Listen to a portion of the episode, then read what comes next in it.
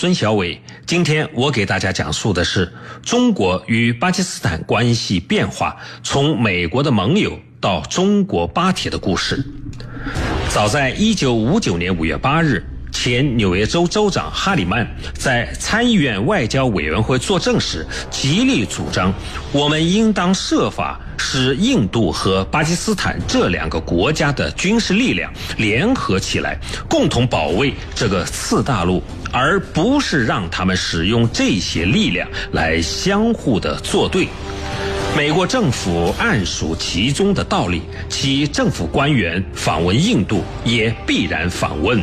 巴基斯坦竭力撮合两国的关系。一九五九年十二月，艾森豪威尔访问印度时，正式向尼赫鲁表示，美国将给予印度一切可能的援助。一九六零年五月四日，美印签署了协定，美国同意在今后的四年向印度出售价值十二点七六亿美元的剩余小麦和大米，印度政府将以印度的货币卢比支付。这一笔货款，而美国政府将把货款的百分之八十五，即约十点七六亿美元，作为给予印度的经济援助，其中一半是贷款，另一半是赠款。一九六一年的六月。援印俱乐部决定向印度提供二十二亿美元的贷款，其中美国在一九六一年至一九六二年财政年度提供七点二亿美元。一九六二年五月，美国参议院外交委员会通过决议。将在一九六二年至一九六三年度继续给印度大量的援助，其援助的款项保持与一九六一至一九六二年度相当的水平。根据中方的统计，从一九六零年五月到一九六一年的十一月，美国及其控制的国际机构已提供和承诺给印度的援助就达四十亿美元以上。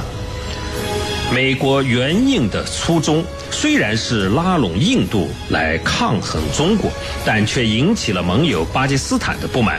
巴基斯坦抱怨美国重印轻巴，给印度的援助太多，而给盟国巴基斯坦的援助太少。巴基斯坦的媒体从1961年1月至6月密集地抨击了美国的重印亲巴的政策，有些媒体甚至主张巴基斯坦退出东南亚条约组织和中央条约组织。尽管为缓和美巴矛盾，肯尼迪向阿尤布保证，美国会筹措足够的经费，以便使巴基斯坦有效地执行新的五年计划，但这种承承诺是口惠而实不至。显然。美国已不再是一个值得完全依靠的盟友，巴基斯坦转而寻求改善与中国的关系。从一九六一年三月以来，巴基斯坦官员和报刊基本上未再发表正面抨击中国的评论，要求改善中巴关系的言论渐成气候。为回应一九六一年十二月十三日陈毅提出的要求，十二月十六日。在第十六届联大表决恢复中国合法权利的苏联提案时，巴基斯坦投了赞成票。在中国关切的西藏和台湾的问题上，巴基斯坦成为在美国的盟友中唯一公开同情中国的国家。一九六二年五月四日。中巴同时发表了新闻公报，确认两国进行了边界谈判。这一公报向印度和美国释放了一个强烈的信号：克什米尔问题以及中印边界争议都是可以通过谈判来解决的。中巴边界的谈判或许是中巴接近或中巴结盟的开始。一九六二年十月十二日。就在中印边界狼烟四起之际，中巴举行了第一次正式的边界会谈。十一月十四日，巴基斯坦军方向中国驻巴使馆武官通报了印军调动的情况，并请求中国援助纳加族，以便进一步分散印度的兵力。毋庸置疑，中巴边界的谈判是巴基斯坦对华关系的一个转折点。中国驻巴基斯坦使馆在分析了1962年上半年巴基斯坦形势时，已经看到了阿尤布政府对外关系的新变化。中国使馆认为，第一。一九六二年上半年，中巴关系有显著的改善。巴以我谈判边界问题，其目的在于拉我打印，对美讨价还价。第二，美帝国主义对巴控制势力虽深，但这种势力正在日益的削弱。第三。巴印矛盾是扩张与反扩张的矛盾，大国欺负小国的矛盾是不易调和的。基于上述的分析，中国驻巴基斯坦使馆认为，巴以我搞好友好关系，取得对印斗争、对美讨价还价以及对内统治的资本是主流。中印边界冲突爆发以后，美国进一步强化了重印轻巴的政策，在高调宣布向印度赶运十二架 C 幺三零运输机以后，美国政府宣布给予印度两千五百一十万美元的新贷款。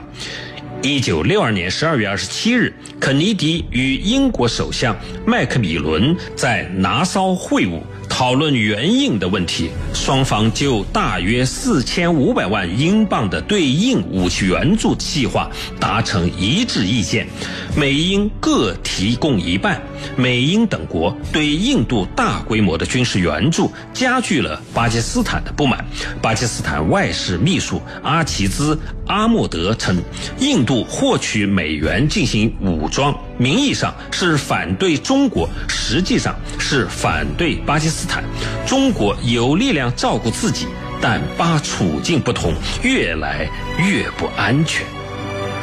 尽管巴基斯坦对美重印轻巴的政策十分的恼火。但他没有与美国闹崩的决心和打算。面对美英要求巴印和解的重压，以及印度在中印冲突之中失败的虚弱地位，巴基斯坦凭借其与中国边界谈判中所获得的新筹码，在美国远东事务助理国务卿哈里曼。和英国联邦关系大臣桑迪斯的斡旋下，就克什米尔问题与印度进行了谈判。好，今天的孙主编说军事就说到这儿。我是扬子晚报军事专刊环球博览的主编孙小伟。